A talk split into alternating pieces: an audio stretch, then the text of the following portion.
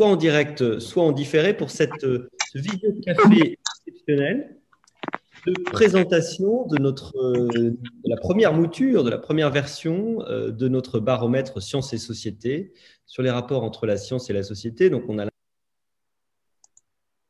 plus. Je vous entends plus. Vous êtes en mute. Oui. Et là, vous m'entendez ou pas? Oui, voilà. c'est bon. Euh, vous savez ce que le juge avait dit à Lavoisier? Enfin, à vrai dire, c'est une légende, hein, pour tout vous dire. J'ai vérifié, c'est une légende. C'est une, ce n'est pas une, parole tout à fait authentique, mais enfin, elle est, bien trouvée. Hein. La République n'a pas besoin de savants.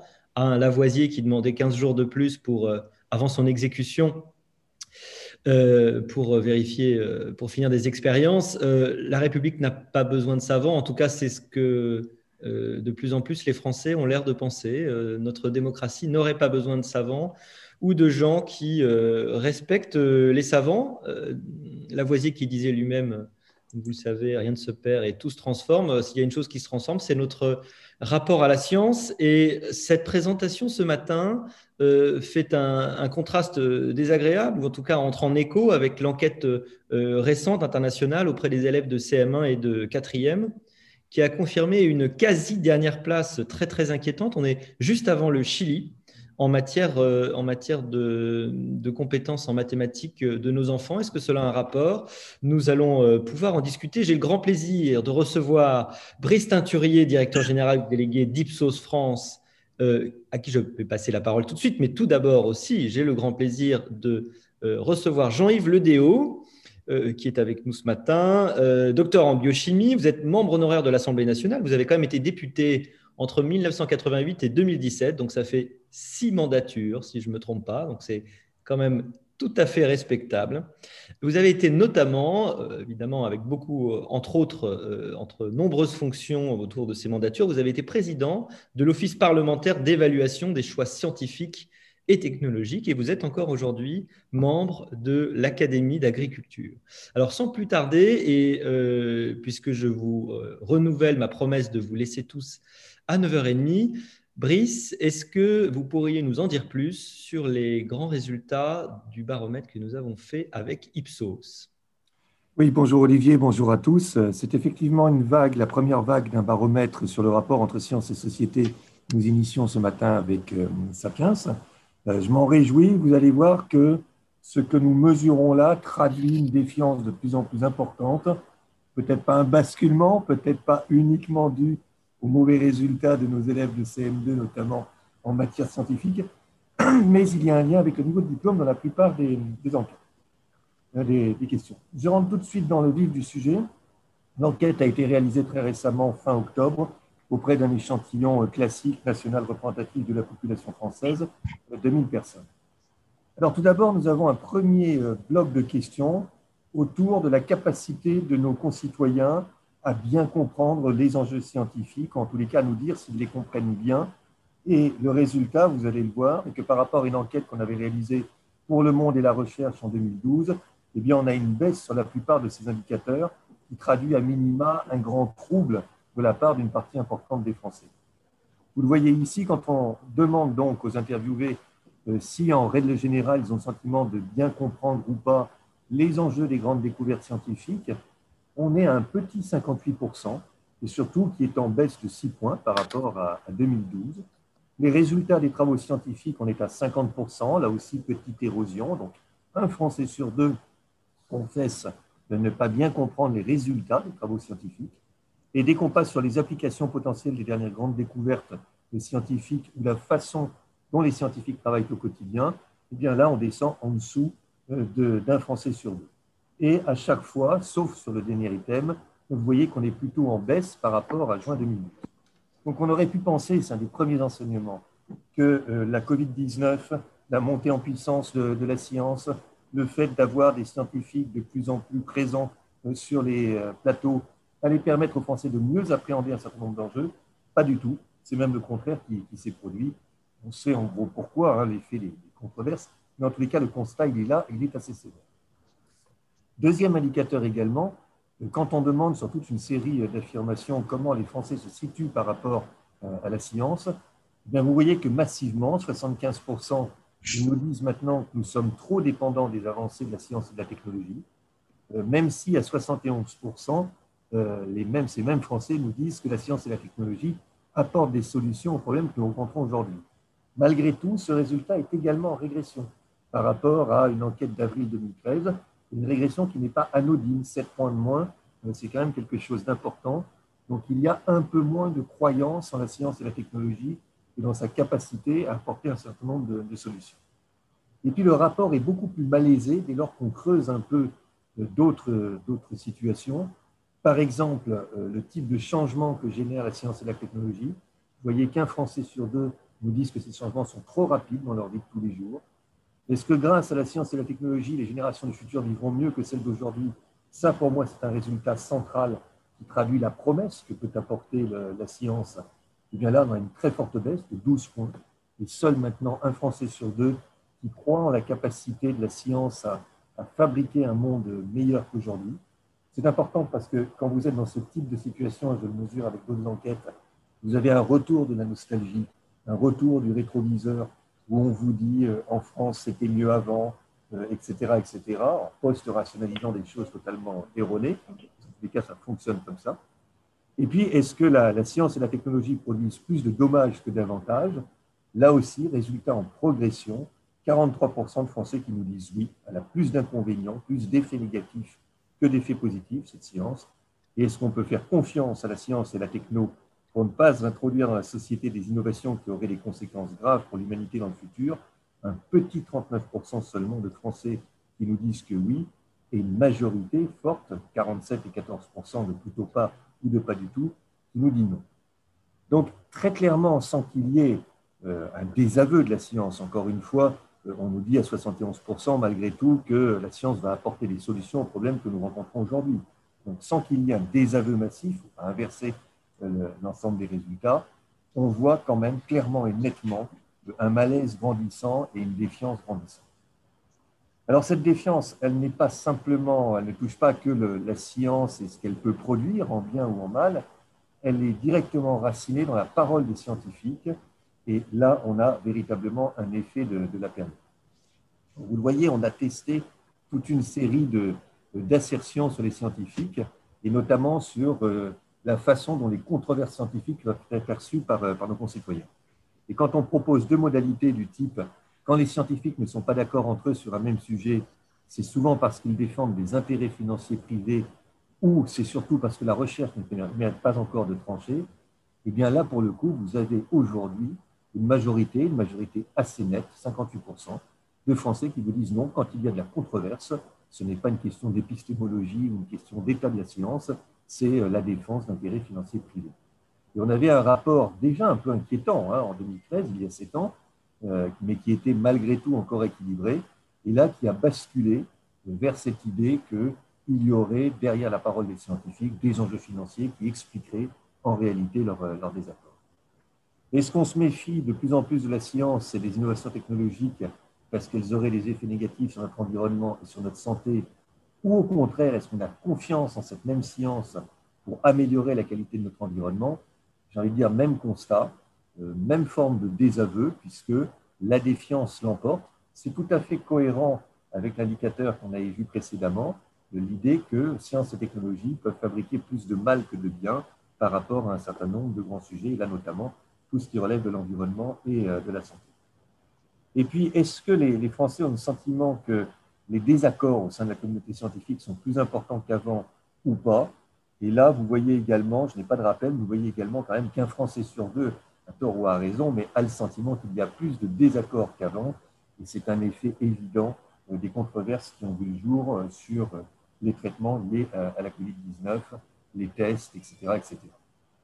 Donc on aurait pu penser, je le pensais hein, assez naïvement, que cette période et cette épidémie allait revaloriser la parole scientifique en réalité, euh, les rebondissements ont fait que c'est plutôt l'effet inverse qui est en train de se fabriquer.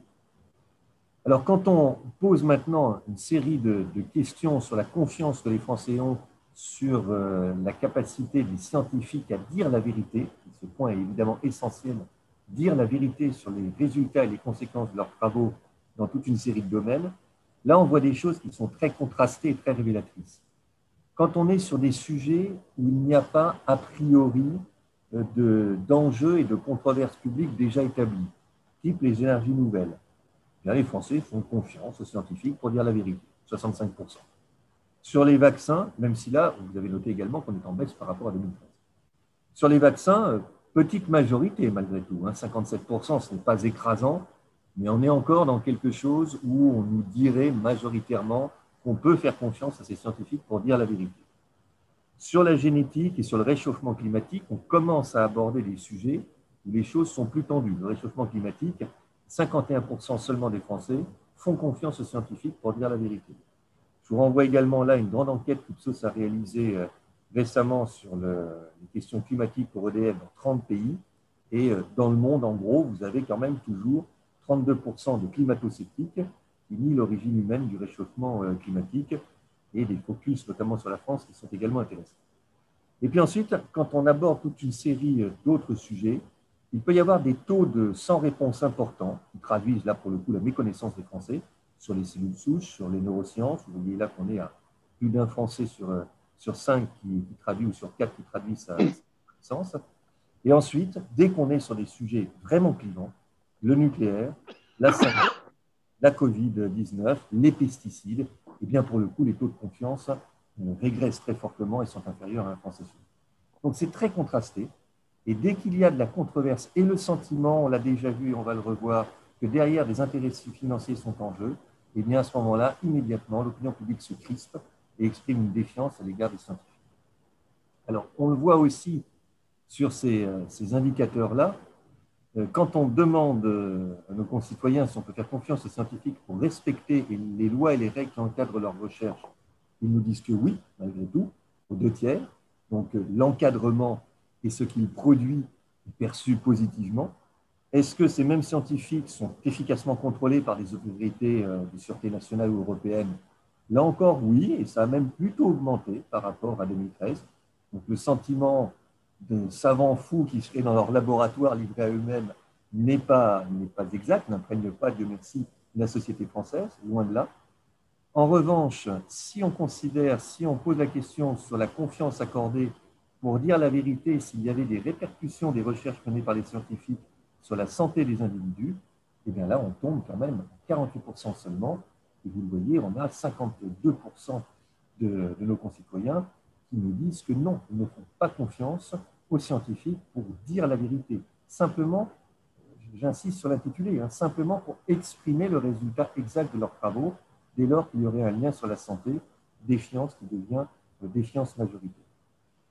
Et puis, les, scientifiques français ne sont pas perçus comme étant globalement indépendants euh, des groupes de pression industrielle. Et c'est là un des aspects euh, majeurs du problème dans notre pays, euh, l'idée que derrière les scientifiques, il y aurait des groupes de pression avec des intérêts privés. Et c'est ce qui explique en grande partie cette défiance à l'égard des scientifiques. Enfin, est-ce qu'on est suffisamment informé et consulté sur les débats et les enjeux de la recherche? Réponse très massive et très majoritaire, non à 23%.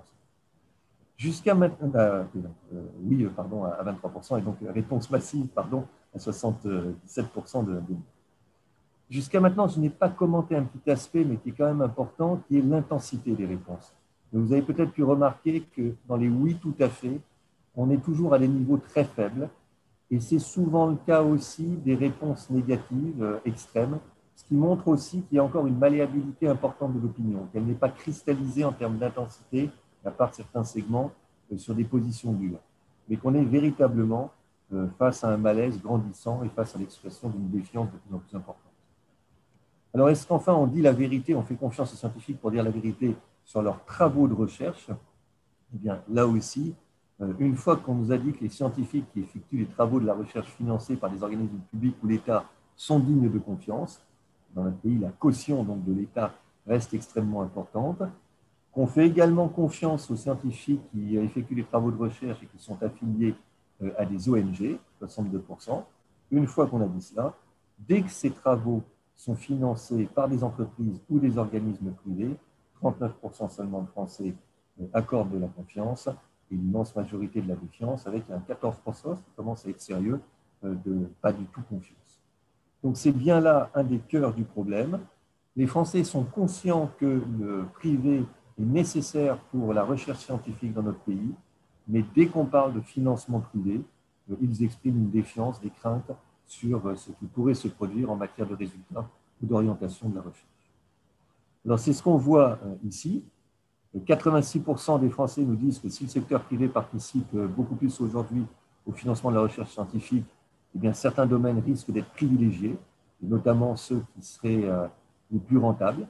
Donc là, on a un effet direct des effets pervers euh, supposés ou perçus par les Français de ce financement par le privé. En revanche, euh, qu'ils puissent travailler ensemble et en bonne entente, le public et le privé, oui à 80%, même si vous voyez qu'on a également une baisse de, de 8 points sur ce sujet. Euh, l'autre crainte qui est, importante, c'est l'idée que si le privé participe beaucoup plus aujourd'hui au, financement de la recherche, eh bien, il y aura des pressions qui iront à l'encontre de l'intérêt général. C'est une autre façon d'exprimer euh, une crainte vis-à-vis d'une orientation de la recherche vers des activités qui seraient moins rentables.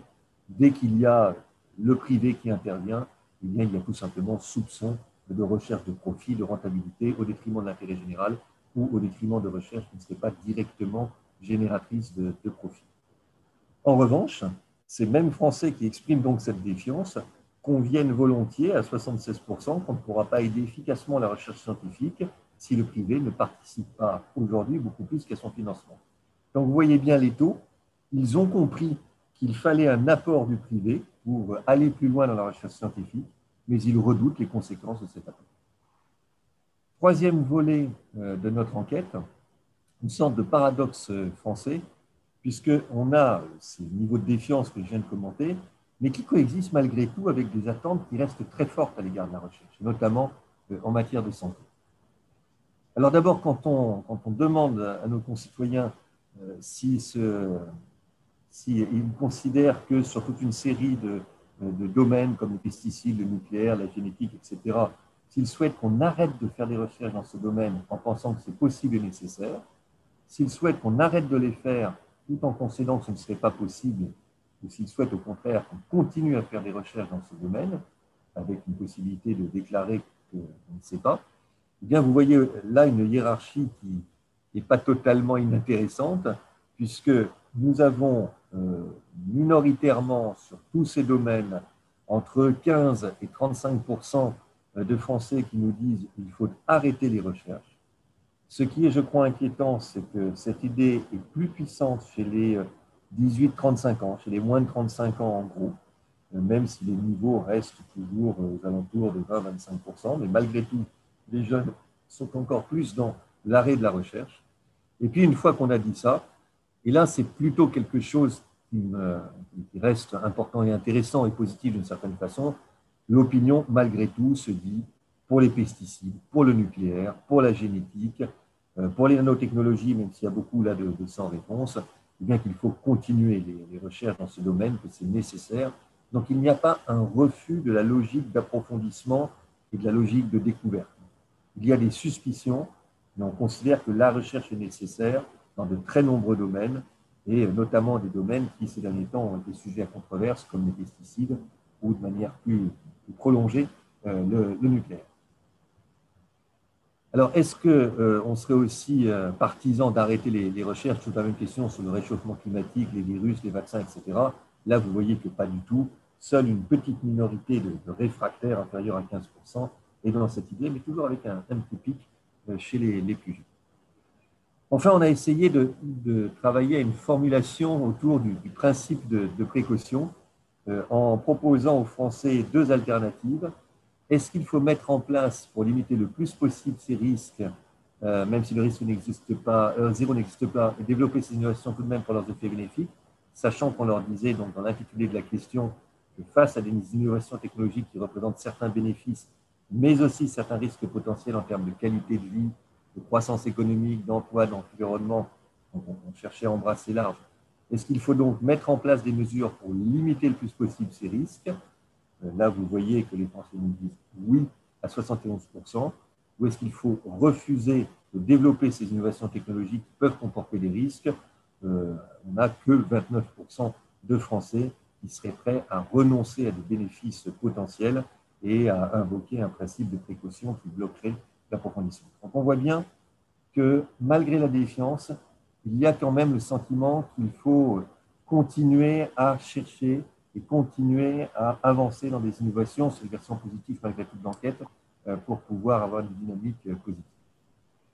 Enfin, dans leur rapport à, la science, et ça c'est un, résultat qui est important euh, à deux égards, il y a aussi une hiérarchie maintenant de ce qu'on rêve que la recherche scientifique permettrait de faire qui est très révélatrice. En gros, la science ne fait plus rêver. Ce n'est pas ce qu'on lui demande. Vous voyez que sur les dimensions qui sont tout en bas de cette hiérarchie, découvrir de nouvelles sources d'énergie, réaliser des découvertes spatiales majeures, mettre au point des nouveaux moyens de se déplacer de façon très rapide ou disposer de modes de communication plus efficaces et plus rapides, eh bien là, on est dans des dimensions qui intéressent relativement peu, voire très peu, alors qu'en revanche, guérir des maladies, le cancer et le sida, le lien avec la santé, ça, c'est effectivement ce qu'on demande, ce qu'on espère de la science aujourd'hui. Donc on est sur des mécanismes de protection. La science va nous permettre de nous protéger, guérir des maladies, résoudre les problèmes de réchauffement climatique, empêcher les famines ou prévenir des épidémies, garantir éventuellement un accès à l'eau potable à tous. Voilà ce qu'on dépose euh, dans le panier de ce que la science doit nous apporter. Mais on n'est plus du tout sur une dimension d'élargissement de la connaissance, j'ai envie de dire presque pour la connaissance, hein, sur la découverte d'autres énergies, d'autres moyens, d'autres dimensions euh, de la vie au sein de, la galaxie. Je crois que c'est très révélateur de l'époque, avec l'attention très forte accordée à la question de la santé, mais également des mécanismes de défense. Pour finir, et j'essaye de tenir le timing, un petit volet sur la Covid-19, on ne pouvait pas euh, y échapper et il est évidemment euh, important. Est-ce qu'on a confiance ou pas dans les informations qui sont données sur le coronavirus par chacun des acteurs suivants? Les professionnels de santé, carton plein, médecins, infirmiers, etc. Et depuis longtemps, et ça semble solide, on n'a pas la d'érosion ou de baisse spectaculaire. Les chercheurs et les scientifiques, 70% malgré tout encore de confiance, mais on était à un niveau plus haut au début du confinement, on était plutôt à 78%. Les institutions publiques de santé, la caution du, public reste importante, mais ce 60% n'est quand même pas massif non plus. Et là, on, voit l'effet euh, de euh, thématiques autour du masque, par exemple, euh, dans les premières déclarations de, l'OMS, ou en tous les cas de rétractation de la confiance à l'égard d'un certain nombre de cautions qui étaient des cautions majeures il y a encore 10 ou 15 ans. Pour autant, on ne fait pas plus confiance à son propre entourage. Donc les Français sont vraiment perdus parce qu'ils savent aussi que vos amis, vos voisins, votre famille n'est pas forcément compétente pour vous donner les bonnes informations. Le conseil scientifique qui a été mis en place ne génère que 50% de confiance et l'équivalent donc en défiance. Et ça, c'est très révélateur et ça explique beaucoup de choses des difficultés actuelles du gouvernement à impulser quelque chose de très consolidé, cohérent et massif dans l'opinion. Il y a des controverses, il y a des réticences, il y a des critiques, et elles sont entendues et reprises en compte par une bonne partie de la population. Et puis ensuite, on bascule dans des interlocuteurs qui génèrent plutôt une défiance majoritaire, que ce soit les décideurs politiques locaux. Euh, L'IHU du professeur Raoult, 41% seulement de confiance. Là, il y a quelque chose d'important. Les Français, quand même, ont compris euh, qu'on ne pouvait pas faire confiance à ces déclarations, notamment sur l'hydrochloroquine. Mais les laboratoires pharmaceutiques, le gouvernement, les médias les réseaux sociaux obtiennent également des niveaux de confiance euh, inférieurs à 50%. Enfin, quand on demande sur euh, la décision politique comment les choses doivent se passer, est-ce que c'est aux scientifiques de dire quelles mesures doivent être prises pour lutter contre l'épidémie et le gouvernement doit les appliquer Ou est-ce que c'est au gouvernement de prendre ses responsabilités Vous voyez que paradoxalement, mais c'est un effet de la peur, malgré la défiance qu'on a à l'égard euh, d'un certain nombre de choses, quand on parle des scientifiques, le niveau de confiance, on l'a vu, est à 70%, et 76% des Français nous disent le politique devrait s'aligner directement sur ce que disent les scientifiques. Il y a des petits écarts suivant le niveau de diplôme. Plus vous êtes diplômé et plus vous êtes dans l'idée que la décision politique peut et doit avoir une certaine autonomie par rapport à l'éclairage scientifique. Le rapport entre ces 76% et ces 24% reste néanmoins euh, massif. Et puis, est-ce que toujours il est normal aux yeux des Français qu'il y ait des changements d'avis de ces scientifiques sur les traitements parce que cela renvoie à des choses qu'on ignore encore? Ou est-ce qu'au contraire, s'il y a des changements, c'est qu'on ne sait pas? Eh bien là, l'idée, malgré tout, qu'il y a beaucoup de choses qui n'ont pas encore été découvertes, comprises, etc., reste majoritaire. Mais il faut tout de suite contrebalancer ce bon résultat qui serait une attitude donc saine vis-à-vis de l'avancée de la science par le résultat que vous avez en dessous. Dès que la question de l'argent réintervient, elle constitue une grille de qui explique aux yeux euh, des Français qu'on euh, est quand même surplus sur les financiers privés et que c'est pour ça qu'il y aurait des désaccords entre les scientifiques. 44%, c'est énorme pour expliquer ce type de, de controverse. Au total, et donc contrairement à ce qu'on pouvait éventuellement espérer il y a 6 ou 7 mois, la période que nous venons de, vivre n'a pas renforcé la confiance à l'égard de la science. Vous voyez aujourd'hui que seuls 14% de Français nous disent qu'ils font plus confiance à la science qu'auparavant. On est sur quelque chose plutôt d'autodéclaré de stable, 66% ni plus ni moins, mais il y a 20%, et donc un différentiel plus confiance, moins confiance négatif, 20% qui nous disent j'ai moins confiance aujourd'hui dans la science qu'auparavant, quelle que soit la façon de formuler euh, la question, on obtient des résultats euh, tout à fait euh, similaires. Est-ce que du coup on se ferait vacciner? Pour ses proches, à risque, oui, nous dit-on, à 67%, mais pour soi-même, on retombe sur un indicateur que nous avons plusieurs fois mesuré à Ipsos et qui est un des indicateurs les plus faibles dans le monde. On a fait des études dans une trentaine de pays. Seuls 56% des Français nous diraient qu'ils se feraient vacciner eux-mêmes avec un vaccin contre la Covid-19, c'est extrêmement faible, c'est bien supérieur euh, aux réfractaires, on va dire irréductibles à la vaccination, qui pèsent plutôt 25%. Donc là, il y a quelque chose de nouveau dû à l'apparition d'un nouveau vaccin. Et pour ces enfants, on n'est qu'à 44% de, de, confiance ou d'intention d'aller les faire vacciner.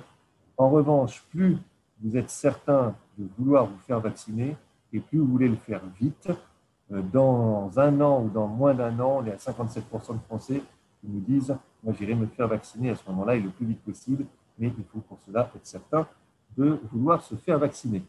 Voilà, pardonnez-moi d'avoir été un petit peu long, d'avoir un peu dépassé euh, le timing euh, imposé, les figures imposées. Mais vous voyez que l'enquête est très riche et qu'elle apporte quand même globalement un éclairage un peu inquiétant le rapport aujourd'hui des Français à la science. Merci beaucoup, Brice. Euh, une bonne façon de vérifier qu'il y a une différence entre ce qui est passionnant et ce qui est réjouissant. Je crois qu'on va devoir attendre un petit peu pour la magie de Noël. Euh, mais bon, en ce moment, c'est un peu notre, notre lot à tous. Je crois que c'est vraiment passionnant. Euh, d'abord, il y a des questions qui ont été posées en ligne, donc vous pouvez continuer à les poser. Je sais qu'une des premières, c'était est-ce que les résultats sont disponibles? Brice, si je ne me trompe pas, ils sont déjà en ligne sur le site d'Ipsos. Alors, normalement, oui. Je n'ai pas vérifié ce matin. Dans tous les cas, ils doivent l'être ou ils le seront. Vous pouvez aller sur notre site et, vous trouverez l'intégralité de l'étude. On va le mettre aussi sur le site de, Sapiens en ligne euh, euh, très rapidement. Donc, euh, vous allez pouvoir regarder à la tête reposée dans le détail tous ces résultats. Alors, je me tourne maintenant vers Jean-Yves Ledéo. donc, Jean-Yves, est-ce que vous êtes toujours avec nous? Je suis toujours là. Formidable. Merci beaucoup d'avoir répondu à, notre invitation. évidemment, j'ai envie d'avoir votre euh, œil, euh, j'allais dire votre œil expert euh, de personnes qui se préoccupent depuis longtemps de ces questions, puisque vous avez même été l'auteur d'un rapport euh, sur la République et la science, si je ne me trompe pas, vous nous en direz plus. Euh, est-ce que euh, est-ce qu'il y a une différence? J'ai plein de questions, mais alors vous allez pouvoir nous répondre en fonction de, ce qui vous intéresse le plus. Mais quelle est la cause de cette défiance? On voit bien qu'il ne s'agit pas d'une méfiance, mais bien d'une défiance. Donc c'est pire. Hein c'est pas la confiance, c'est pas la, c'est pas la, c'est pas une, une méfiance, c'est-à-dire a priori un doute. C'est plutôt carrément une défiance qui est assumée. Quelle en est la cause? Est-ce que les Français sont différents des autres pays. Évidemment, quels en sont les, quels en sont les, mécanismes de, production et puis quelles en sont les, euh, les, solutions. Euh, Jean-Yves. Oui. moi, je trouve que ce sondage est, très riche et plus, plus qu'une défiance, je dirais une perte de, confiance ou du pessimisme. Mmh. Et ce qu'on voit, c'est qu'aussi il y a des antagonismes. C'est-à-dire que à la fois euh, les Français comptent sur la science pour résoudre leurs problèmes, mais en même temps, ils confondent science et application des sciences. Et il y a quand même eu euh, dans, le passé un certain nombre d'applications des sciences qui ont, qui ont donné lieu à, des effets qui n'étaient pas positifs pour, nos, concitoyens. On est, on est quand même sans doute plus sensible que d'autres pays. Ça n'a pas été indiqué si à un moment donné, ça a été, indiqué sur, dans le sondage sur la manière dont, on pensait qu'on avait géré la crise du Covid. Et il y avait là un paradoxe, c'est qu'on était à peu près au même niveau que la Chine, euh, d'après nos, nos, concitoyens. Mais l'autre paradoxe, je pense, c'est qu'il y a plusieurs catégories de Français dans ceux qui euh, ont une certaine défiance, comme vous l'indiquez, euh, sur, sur la science. Il y, a, au moins trois catégories. Et ces trois catégories vont s'ajouter, ce n'est pas pour les, mêmes, pour les mêmes raisons, à mon sens. La, première catégorie, c'est euh, les idéologues. On le voit dans le sondage, extrême, extrême droite, extrême gauche, beaucoup plus sensibles à un certain nombre de, de domaines, souvent activistes, et qui veulent imposer leur vérité et qui nourrissent la controverse. Et ce que Brice Teinturier a dit, qui, m'apparaît très juste, c'est que la controverse nourrit la défiance. Et que plus il y a eu de controverse sur un sujet, plus finalement il y a une inquiétude des, Français sur, sur, sur, cette, sur cette thématique. ils pensent aussi que ça va trop vite. Ils pensent que c'est soumis à des intérêts euh, privés. Et ça a été euh, bien, bien, bien redit. Le, le deuxième point, c'est qu'il euh, y a une deuxième catégorie, c'est tous les Français qui, finalement, avouent ne pas comprendre les résultats de, la science ou les résultats scientifiques. Et il y a une sorte d'inculture scientifique, c'est-à-dire, ça, dans les propositions, parce que si jamais euh, on, pense qu'il y a un divorce qui risque de devenir définitif entre les Français et la science pour trouver des remèdes, eh bien, euh, il faut sûrement agir sur l'école. On, le dira, je pense, tout à l'heure euh, dans, dans, dans, les conclusions. Et que y a, cette inculture scientifique, elle ne touche pas que ceux qui ont moins appris, ceux qui sont restés à un niveau scolaire plus bas, elle touche également beaucoup de catégories de la société. Et moi qui étais un peu perdu dans le, monde politique, j'étais un des rares scientifiques à l'époque. Il y en a beaucoup plus dans cette législature. Euh, j'ai été frappé par l'inculture scientifique des décideurs. Euh, comme j'ai été frappé, et je suis frappé toujours, par l'inculture scientifique de certains juges, même au Conseil d'État. Euh, et, et, donc, c'est la deuxième catégorie. Puis la troisième catégorie, je pense, c'est les jeunes qui font plus confiance à la science d'ailleurs que, qu'un certain nombre d'autres catégories. Vous avez montré les différences entre les hommes et les femmes et entre les jeunes et, les, citoyens plus mûrs. C'est que pour eux, euh, ils sont plus individualistes, ils sont plus libertaires, euh, ils veulent moins de contraintes et, finalement, la science leur apporte des contraintes. ils ne sont pas forcément contre la science, mais contre les contraintes qui sont apportées et, qui restreignent leur, leur, liberté. Donc, je ne sais pas si cette analyse, on peut l'affiner par les chiffres que vous avez indiqués, Brice, mais, mais, mais je crois que c'est ce que je voulais un, tout petit peu dire. Et, je vous, oui. Non, non, c'était juste, mais je vous laisse terminer. C'était juste pour euh, abonder dans votre sens et, donner quelques éclairages sur les trois catégories que vous, allez, vous avez dessinées. Bon, et, et le deuxième point qui m'apparaît alors très net dans ce sondage et qu'on avait développé dans, dans, dans ce, dans ce rapport avec Claude Biro, l'innovation à l'épreuve des peurs et des risques, euh, qui est paru il y a 7 ou 8 ans, euh, c'est la notion de risque. C'est un, vous l'avez employé plusieurs fois. C'est un concept qui est devenu générique. On parle de risque écologique, de risque technologique, de risque urbain, de risque sanitaire, de risque alimentaire, de risque routier, de risque domestique, de risque majeur et diffus, de risque naturel. Euh, aussi de population à risque, de facteurs de risque, de conduite à risque, de quartier à risque. Le mot risque est, devenu un mot très important dans notre vocabulaire. Or, euh, euh, je ne suis pas sûr que ce, risque et, la définition de ce risque a été compris.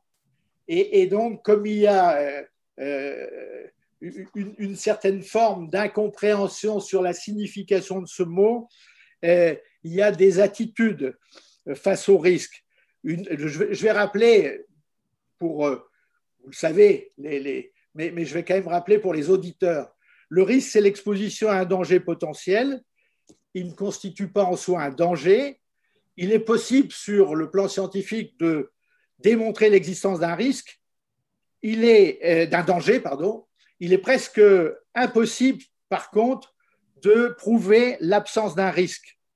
Une substance, un événement peut être très dangereux, mais si sa probabilité d'occurrence est quasi nulle, le risque est très faible. Le risque est donc le produit de la probabilité d'existence d'un événement par la gravité ou les conséquences de celui-ci.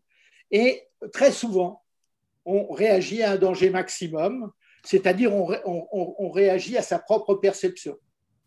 Et euh, on, dénonce donc les, les, scénarios catastrophes très improbables, sous-estimant des scénarios moins graves a priori, mais plus probables. Les individus évaluent les probabilités subjectivement. Et je crois que c'est important de, le préciser.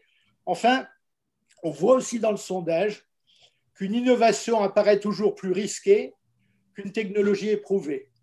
Et, ça, c'est un vrai sujet, par exemple, aujourd'hui sur les nouvelles biotechnologies.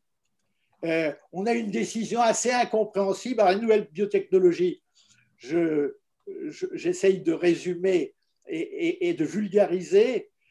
C'est des techniques nouvelles qui permettent de découper, c'est le prix Nobel de chimie de Jennifer Doudna et d'Emmanuel Charpentier de cette année, de découper comme avec des scalpels moléculaires de manière très précise un gène. Alors que du temps des OGM, on était avec des marteaux de forgeron, on ne savait pas bien ce qu'on faisait.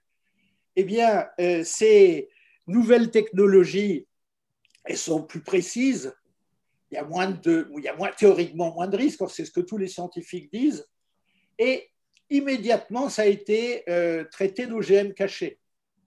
Et à tel point que quand euh, le juge européen, la Cour de justice de l'Union européenne en 2018, en juillet 2018, ou le Conseil d'État en janvier 2020 euh, se sont penchés sur cette question. Ils sont revenus sur la notion de euh, sécurité avérée, c'est-à-dire de dire qu'il y avait moins de risques quand on connaît une technique depuis très longtemps, et vous avez beau euh, mettre en place une technique qui apparaît comme plus précise et moins risquée, ce que les scientifiques disent, eh bien, le droit est resté sur la notion de euh, danger qui était un, danger qui n'existe plus quand finalement la technologie est éprouvée. Et on, a donc là un, retour en arrière. Enfin, je voulais dire également, et vous l'avez dit, Brice, tout à l'heure, que la controverse augmente la défiance. Les Français perçoivent les désaccords entre scientifiques. Ils pensent qu'il y en a plus qu'avant, des désaccords. À mon sens, il n'y en a pas plus qu'avant. Parce que la science, elle est basée sur la controverse. Elle est, basée sur la, confrontation, pas sur la controverse. Et euh, il n'y en a pas plus qu'avant, mais aujourd'hui, il y a un certain nombre de spécialistes de la controverse qui finalement se servent de la controverse pour euh, euh, faire passer leur vérité. Je vais donner un exemple récent que vous trouvez sur Internet, sur les vaccins. Vous avez une note, alors je, dis bien, note d'expertise grand public. Je ne sais pas ce qu'expertise grand public veut dire, mais sur les vaccins, il y a recours aux technologies OGM du docteur Christian Velot, qui est généticien moléculaire à Paris-Saclay et président du conseil scientifique du CRIGEN tout part d'un bon vernis scientifique. On, développe euh, ce qu'est l'ADN, ce que l'ARN messager, on développe ce qu'est un vaccin, on développe ce qu'est un virus.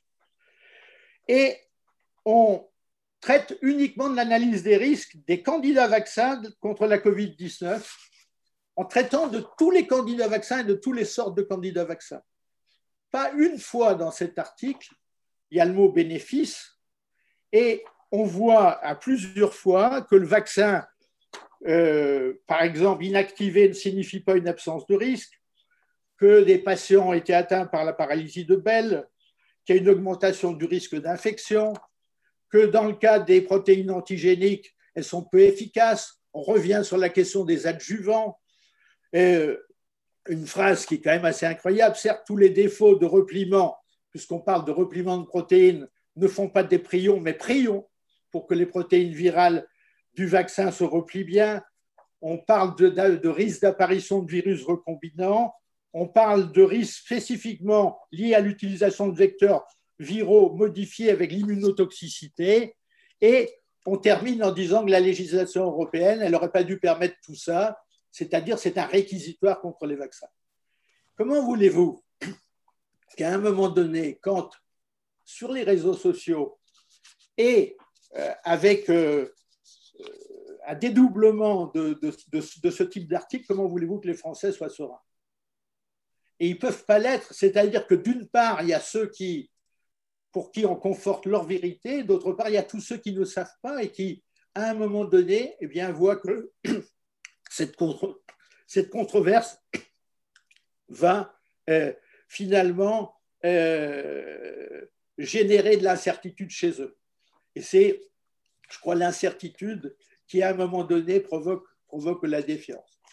Voilà euh, un certain nombre de remarques. J'aurais pu développer également le rôle des, des, médias qui ne sont pas toujours euh, sur, sur, ces questions, euh, qui ne sont pas toujours, euh, qui permettent la diffusion des peurs et qui ne donnent pas toujours des informations objectives. Et là, juste encore un, exemple, je, je, pense à une émission de Arte, j'aime bien, en janvier 2018, de Vox Pop sur justement les, plantes obtenues par mutagénèse. Quand on voyait les, termes qui étaient employés dans cet article, on, on, on, on voyait euh, le terme d'OGM caché, de menace pour les semences conventionnelles, de lien éventuel entre plantes génétiquement modifiées et cancer, de développement de résistance sauvage chez les plantes, de mutations violentes chimiques et autres, de citoyens inquiets, de saleté dans les champs, et même Flaubert était appelé à, la rescousse, qui disait que pour lui, l'innovation est toujours dangereuse. Vous voyez ça à une heure d'écoute, à 8h30, euh, sur euh, un sujet sur lequel personne n'était là pour apporter la contradiction. il est évident que ça favorise la diffusion de ces informations ça ne favorise pas la confiance des Français dans la science. Alors, ce n'est pas le seul exemple. Et euh, je vous laisse peut-être maintenant, euh, Olivier, continuer. Et si vous voulez, à la fin, je donnerai trois ou quatre solutions qui, pour moi, permettraient de renouer le lien entre les Français et la science. Merci beaucoup Jean-Yves, c'est vraiment passionnant. il y a plein de, questions et de remarques qui sont très intéressantes dans le film, donc vous pouvez aller les lire et puis on va en parler. Moi, juste peut-être trois remarques. On voit très bien que la, cause euh, euh, qu'on désigne euh, à travers beaucoup d'analyses, c'est finalement un problème de culture et de compréhension. il y a trois remarques à ce sujet. D'abord, c'est que en effet, et on ne le voit pas seulement dans le, dans le cas du discours scientifique, on est dans un monde de plus en plus complexe où le nombre de facteurs à prendre en compte est de plus en plus grand, euh, ce qui fait qu'en fait la compréhension euh, générale de la façon euh, du système, hein, j'aime plus dire systémique parce que c'est un mot qui a été terriblement galvaudé, mais, mais de la, compréhension de la, façon dont le système fonctionne est de plus en plus difficile. et ce qu'on ne comprend pas, on s'en méfie. Donc ça, c'est probablement la première chose. La deuxième idée, c'est que, comme vous y avez fait allusion, sans, dire le terme, mais je, vais oser, mais en fait, le critère de, de de, falsifiabilité, euh, est interprété comme euh, une faiblesse de la science. C'est-à-dire qu'on dit, mais finalement, la science, elle doute tout le temps parce qu'elle peut être prouvée fausse. Euh, et ça rejoint l'incompréhension que les gens ont pu avoir de euh, de, de, la controverse. Alors, controverse pour moi, c'est pas forcément un mot péjoratif, hein, c'est la, controverse scientifique, euh, peut-être même la conversation hein, entre scientifiques. Et ce qui a été terrible, c'est que depuis longtemps, on était nombreux à dire qu'il fallait que euh, le débat scientifique s'invite enfin, que la science s'invite, pardon, dans le débat public. Bon. Et on a constaté, notamment à travers le cas d'hydroxychloroquine, que c'est exactement le contraire qui est arrivé, c'est-à-dire que le débat public s'est invité dans le débat scientifique. Et que quand on a mis sur la télévision euh, les, les, points de vue euh, tout à fait normaux, euh, compréhensibles de scientifiques qui sont en train de comprendre un nouveau virus, un nouveau phénomène et qui donc confrontent des points de vue et, qu'on s'enrichit de données, les gens n'ont pas compris. Voilà. Les, gens ont interprété la cacophonie eh ben, très souvent, bah, comme le fait que l'un était forcément euh, euh, vendu à la puissance du mal, probablement, enfin, en gros. Hein. Euh, et c'est évidemment un, petit peu, c'est le, le, ferment d'une méfiance dont on ne va plus jamais sortir. Hein. Dès que vous n'êtes plus d'accord avec celui qui va être nommé le champion d'un point de vue qui, pour une raison ou pour une autre, on trouve meilleur, on va estimer que l'autre, s'il n'est pas d'accord, c'est naturellement qu'il doit avoir quelque chose d'autre en tête. et c'est évidemment, cette méfiance est terrible. L'autre idée, c'est que vous avez bien dit que le risque, c'est égal au euh, danger fois, euh, fois l'exposition. Le white spirit, euh, c'est dangereux, hein, mais ça n'est pas nécessairement risqué si vous êtes justement, si vous le mettez avec le, la, bonne, le bon bouchon et la bonne bouteille et qu'il est rangé, et qu'il est rangé correctement. Et cette idée aussi que c'est la dose qui fait le poison. Hein. Pharmacon en grec, c'est à la fois le poison et le, médicament. C'est une idée qui n'est pas tout à fait euh, euh, intuitive. Hein. On a vraiment l'impression qu'il y a le poison d'un côté et le médicament de l'autre. Et on a du mal à se représenter euh, l'importance de ces doses, évidemment. Et juste pour terminer, on va peut-être après parler de la, question de Catherine, euh, qui me paraît très intéressante, et je vais vous la poser, euh, Jean-Yves. Euh, j'ai l'impression qu'il y a quand même beaucoup de choses dans les résultats qu'on a vus, que Brice nous a présentés, qui sont liés aussi à, ce qu'on avait étudié avec Sapiens à une époque, c'est-à-dire l'inculture des Français en économie aussi. C'est-à-dire notre rapport très particulier à l'initiative privée, à l'entreprise privée, au mécanisme de marché de façon générale. Et à l'économie, on avait beaucoup travaillé là-dessus avec l'un de nos experts, avec Pierre Robert notamment. On a même fait un livre chez Larousse. Euh, sur ce sujet euh, de notre conception, de notre méfiance vis-à-vis de l'entreprise et l'initiative privée comme étant uniquement opposée, euh, non seulement elle n'est pas toujours en lien, mais on pense qu'elle est toujours opposée à l'intérêt public, on en tire l'idée que tout ce qui vient de l'entreprise, tout ce qui peut euh, être euh, issu d'initiatives privées est forcément mauvais. Je crois que vos résultats le montrent de façon éclatante. Alors, Catherine nous pose cette question très intéressante de, de l'idée qu'on pourrait essayer de sortir du principe de précaution. Est-ce que ce principe de précaution, en votre sens, Jean-Yves, est un, est, fait partie euh, des, des, obstacles aujourd'hui à notre, à notre rapport à la science, en effet. Est-ce que c'est la réalisation de cette défiance? Est-ce que c'est la matérialisation cette, de cette défiance? Alors, je, je, vais y répondre et comme vous m'aviez demandé de proposer des solutions, j'en, j'en, j'en développe cinq, dont celle-là. Euh, la, la, première, c'est modifier, à mon sens, les, les, les conditions de l'expertise. Aujourd'hui, on a trop tendance à laisser l'expertise soit à des instances, mais ça c'est très bien, mais on ne fait pas suffisamment, je pense, participer les, les citoyens à l'expertise, ou on ne confronte pas suffisamment les avis des experts. C'est facile d'avoir sa vérité à la télévision quand on parle 30 secondes. Donc, comme nous l'avions fait euh, depuis maintenant 30 ans à l'Office parlementaire, je pense que l'organisation d'une expertise publique, collective, contradictoire, elle est nécessaire, d'abord entre les experts, mais toujours de faire venir des étudiants, des citoyens dans le débat, pas des citoyens dont c'est le métier d'être dans des débats, des, citoyens qu'on prend dans des universités ou qu'on prend, qu'on demande à, Ipsos, par exemple, de, dire à 10 personnes de, venir, ce que nous avions fait dans la première conférence de citoyens, euh, ce qui n'a pas forcément été fait, enfin en tout cas pas avec les mêmes méthodes dans la Convention euh, citoyenne. Donc l'expertise publique collective contradictoire est de voir si des solutions consensuelles se développent. Deuxièmement, je l'ai dit un peu tout à l'heure, il faut agir sur l'école et le lycée. Je pense qu'on aura des citoyens qui euh, comprendront mieux la science d'une part, mais qui donneront plus leur, avis sur ces sujets si jamais à l'école ou au lycée, on, est capable de les former à la sélection pertinente d'informations, diffusées notamment sur Internet, à la distinction entre les dangers éventuels intrinsèques d'une technologie et à ses applications, à l'élargissement d'une balance, et je vais dans votre sens, euh, Olivier, d'une balance entre les bénéfices et les risques, leur évaluation au niveau socio-économique, social et environnemental. C'est-à-dire si on est capable de faire ça, et c'est ce que nous avions demandé dans, euh, une résolution, votée malheureusement, euh, votée à l'Assemblée à l'unanimité en 2017 sur Science et Progrès dans la République, mais qui n'a pas eu un impact très fort sur euh, les gouvernements. Alors, ça n'avait pas eu plus d'impact sur les gouvernements précédents. Troisièmement, et c'est votre question, c'est la question de Catherine que j'ai vue dans les, questions, les nouveaux équilibres entre précaution et, action. Et que le principe de précaution, je l'ai voté comme un certain nombre de personnes, et je ne pense pas qu'il faille remettre en cause le principe de précaution. Euh, mais il ne faut pas euh, ne penser qu'à son article 5. À côté de l'article 5 du, du principe de précaution, il y a un article 9 de la charte de l'environnement qui dit que la recherche et l'innovation doivent apporter leur concours à la préservation et à la, mise en valeur de l'environnement.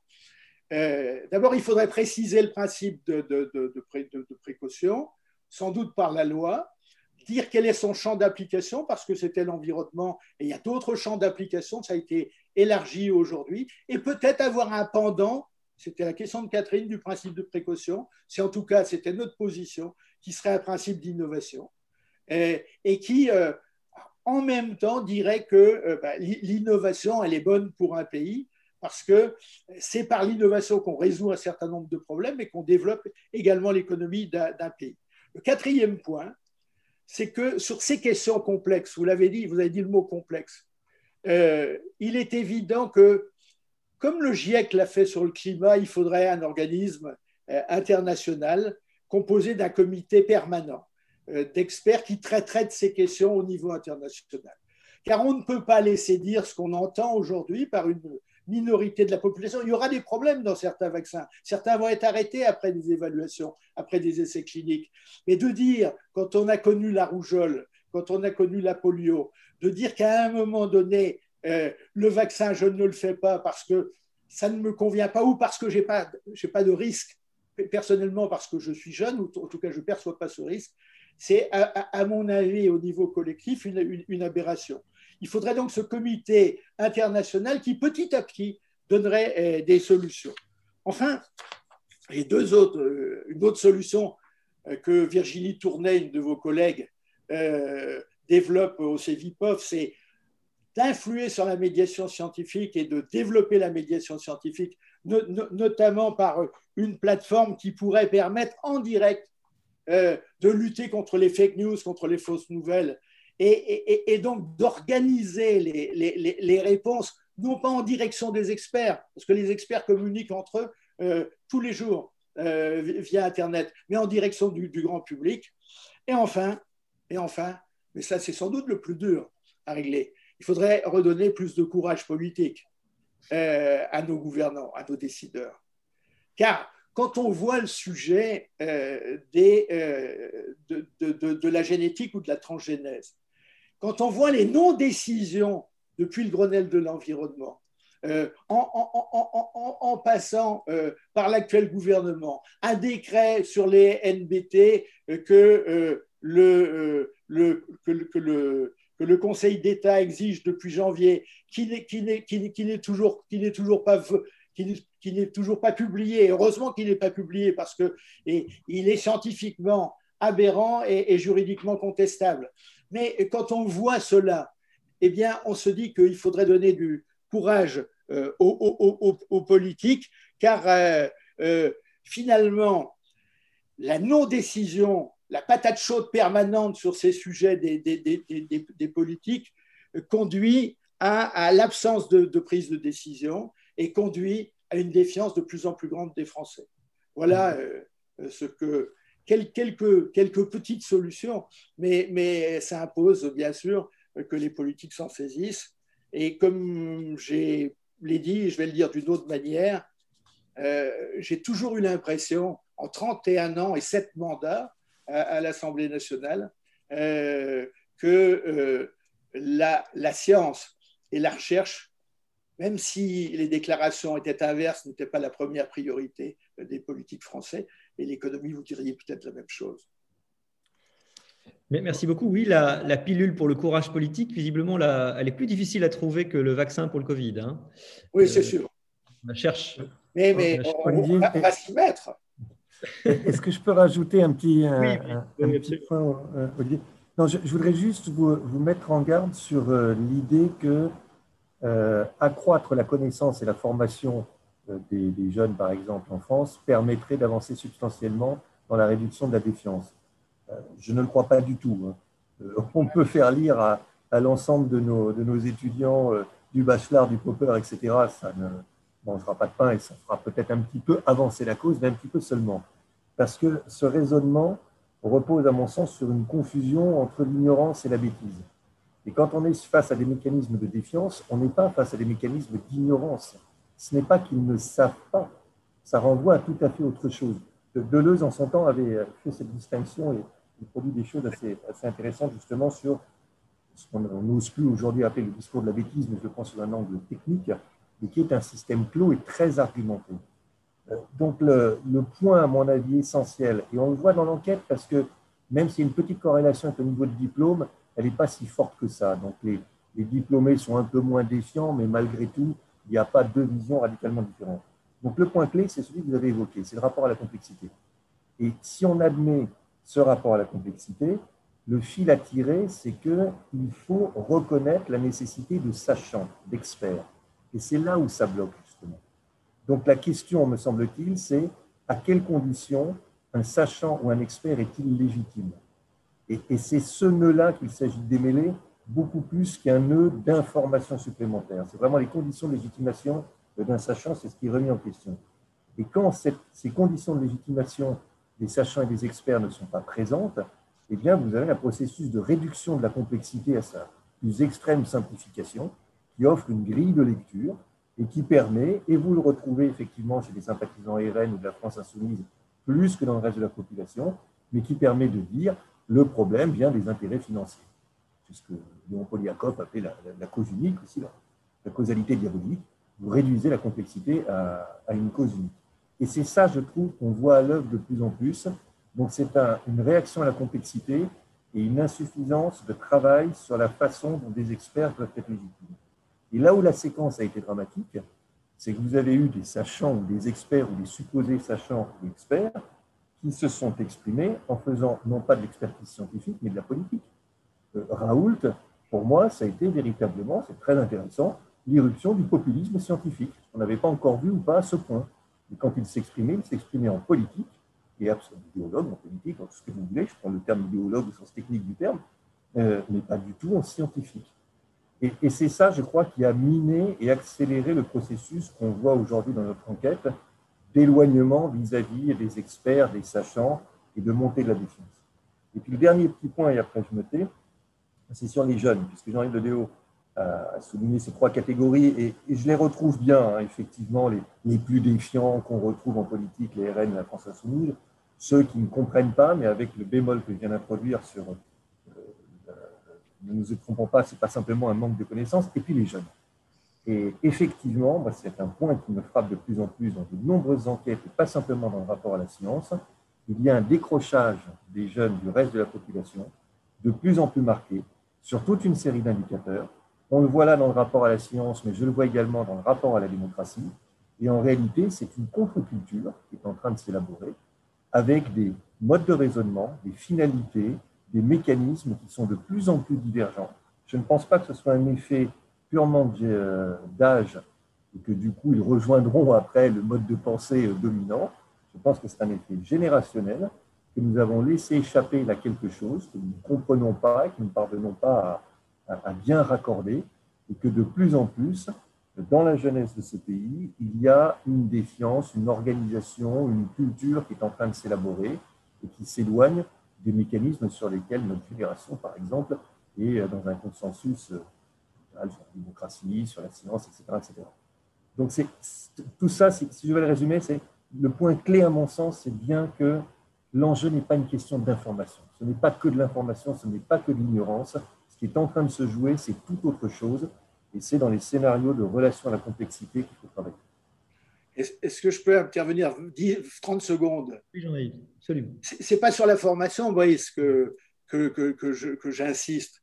J'insiste sur des méthodologies à apprendre sur la sélection de l'information, oui, oui. l'établissement de la balance entre les bénéfices et les risques. Et, et, et aujourd'hui, les jeunes, ils sont, euh, quand on les interroge dans les lycées, ils sont très contents des travaux publics, et de pratiques encadrées et de, travailler en groupe. Et si jamais on, faisait ce, travail, plus qu'un travail de connaissance et de savoir, un, travail de méthodologie, parce que euh, beaucoup d'entre eux, quand on, les, quand on discute avec eux, ils ont tendance à croire ce qu'ils lisent. Et, il faut euh, que l'esprit critique, une tête bien, faite, est, quelque chose de très important. Oui, oui, mais, mais, ça, je souscris. Non, je ne réagissais pas du tout par rapport à ça. Je réagissais par rapport à, simplement à l'idée qu'en améliorant euh, soit la connaissance, soit la façon d'organiser et d'apprendre à bien sélectionner les informations par la coopération, par du, euh, ce que vous indiquez là, on améliorera les choses, hein, j'en suis persuadé, il faut le faire mais qu'il y a ensuite un noyau beaucoup plus réductible autour de la défiance qui renvoie à une autre catégorie. On ne renvoie pas qu'à cela, malheureusement. D'accord, on est d'accord. C'est Nietzsche qui disait l'ennemi de l'erreur, c'est pas l'ignorance, c'est la conviction. Hein. Exactement. Euh, je crois effectivement que c'est probablement notre, notre problème. Euh, écoutez, je suis absolument désolé, mais il est déjà 9h35. Euh, tout ça a passé très vite. Naturellement, ce n'est pas un chapitre qu'on clôt, hein. c'est un débat qu'on ouvre. On va se, il faudra qu'on réorganise euh, évidemment des, des réunions. Et d'ailleurs, nous lançons ce baromètre à l'occasion du lancement de notre observatoire Sciences et Société dédié justement à ces questions, euh, à la question du rapport à la science et à la société. Euh, voilà une, première pierre importante, euh, pas tout à fait réjouissante, mais importante et qui justement indique probablement qu'il y a plein de, un très grand programme de recherche à développer. J'en profite pour faire la pub pour euh, notre première émission Sapiens Sapiens que vous pouvez aller retrouver euh, sur, notre, bah, sur la chaîne YouTube et sur le site internet, où j'ai reçu justement Gérald Bronner et nous avons parlé de ces problèmes de croyances et d'enfermement dans, dans, les, dans, les, dans les croyances et voilà, de, de processus, de processus en fait sectaires en réalité. Il y en a bientôt un autre qui va, qui va sortir.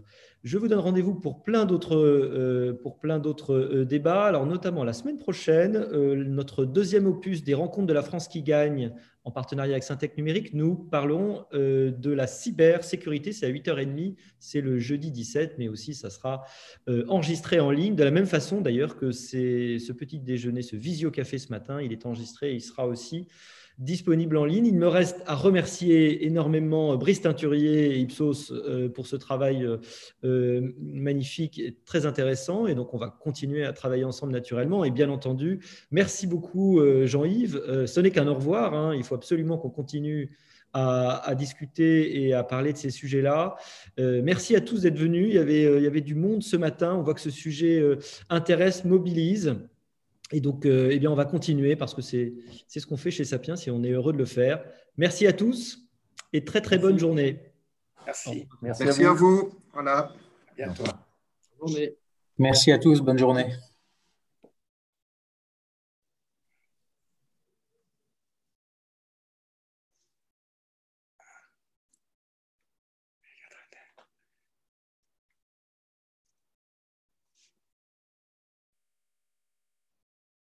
Alors,